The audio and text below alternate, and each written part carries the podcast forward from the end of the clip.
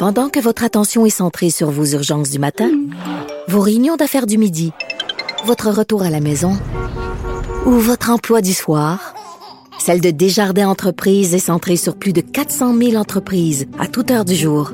Grâce à notre connaissance des secteurs d'activité et à notre accompagnement spécialisé, nous aidons les entrepreneurs à relever chaque défi pour qu'ils puissent rester centrés sur ce qui compte, le développement de leur entreprise.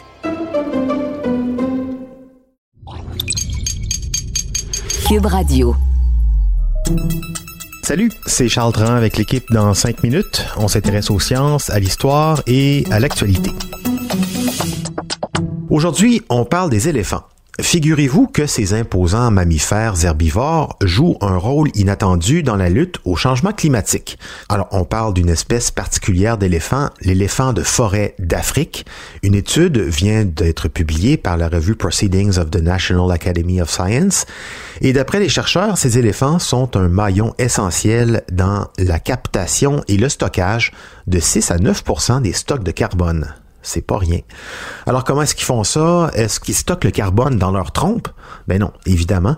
Baptiste Zapiret nous explique comment les éléphants de forêt d'Afrique combattent le réchauffement climatique. Vous allez voir, ils sont les maillons d'une chaîne tout à fait exceptionnelle. C'est en mangeant que les éléphants de forêt d'Afrique protègent l'environnement.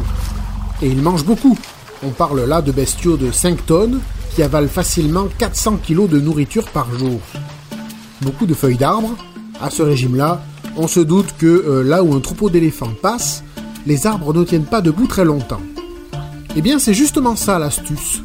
Dans leur dernière étude, les chercheurs du laboratoire des sciences du climat et de l'environnement, de l'Université de Bourgogne en France et de l'Université de Saint-Louis aux États-Unis, ils ont expliqué que les éléphants de forêt mangeaient plutôt les feuilles des arbres en bois léger, de faible densité parce qu'ils sont plus abondants, que leurs feuilles ont meilleur goût et sont plus nutritifs que les espèces d'arbres dont le bois est de haute densité. Bref, en mangeant les petits arbres, les éléphants font de la place pour laisser pousser les gros. Des arbres qui en plus ont une croissance plus lente, donc heureusement pour eux que les éléphants sont là pour dégager leurs concurrents et faire de la lumière. Ça aide à pousser ça aussi. Grâce aux éléphants de forêt, donc, il y a plus d'arbres avec du bois à haute densité dans la forêt tropicale d'Afrique centrale et de l'Ouest. Et ça, c'est bon pour la captation du dioxyde de carbone. Car devinez quels arbres captent le plus de carbone? Bingo, les arbres à haute densité.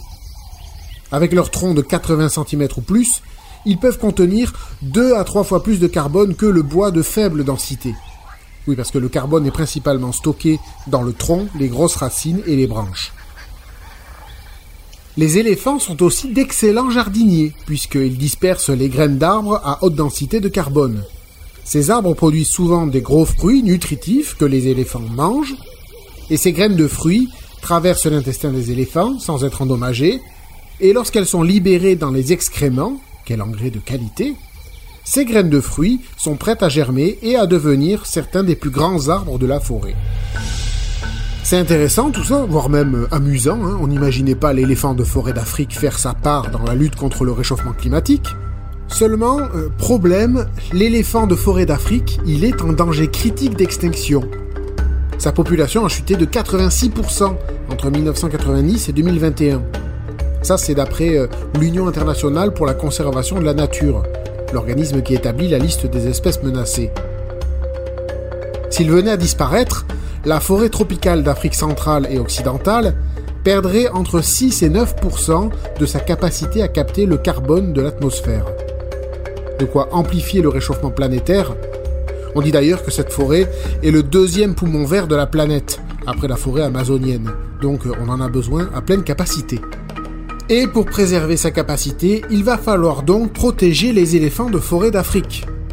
Et ça, ça veut dire arrêter le braconnage, qui est l'une des deux principales menaces de l'animal. L'éléphant de forêt d'Afrique a longtemps été protégé parce que son habitat naturel était difficile d'accès. Mais ces dernières décennies, la construction de nombreuses routes forestières a facilité l'arrivée des braconniers, attirés par son ivoire.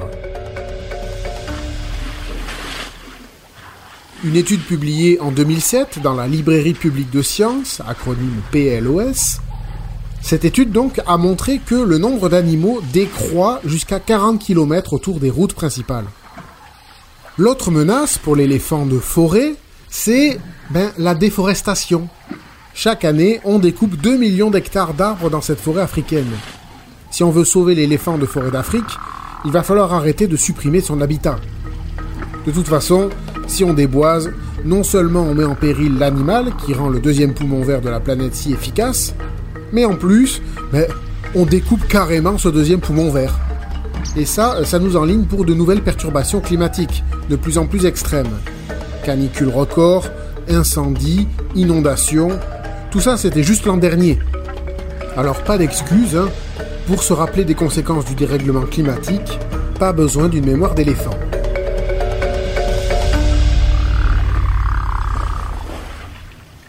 Oui, donc la bonne nouvelle pour la préservation des forêts, c'est que ça a été une des grandes annonces de la COP 26 en 2021. Une centaine de pays se sont engagés à stopper la déforestation d'ici à 2030 dans le monde, notamment dans la forêt d'Afrique centrale, mais aussi dans la forêt amazonienne et la forêt boréale canadienne. Tiens, ça nous prendrait peut-être des éléphants, euh, nous aussi, au Canada. Il va falloir euh, toutefois que ces promesses soient suivies d'effets. Sauvons les forêts, ça aidera à nous sauver du réchauffement climatique et ça sauvera aussi euh, les éléphants. Merci, Baptiste Zapirin, c'était en cinq minutes.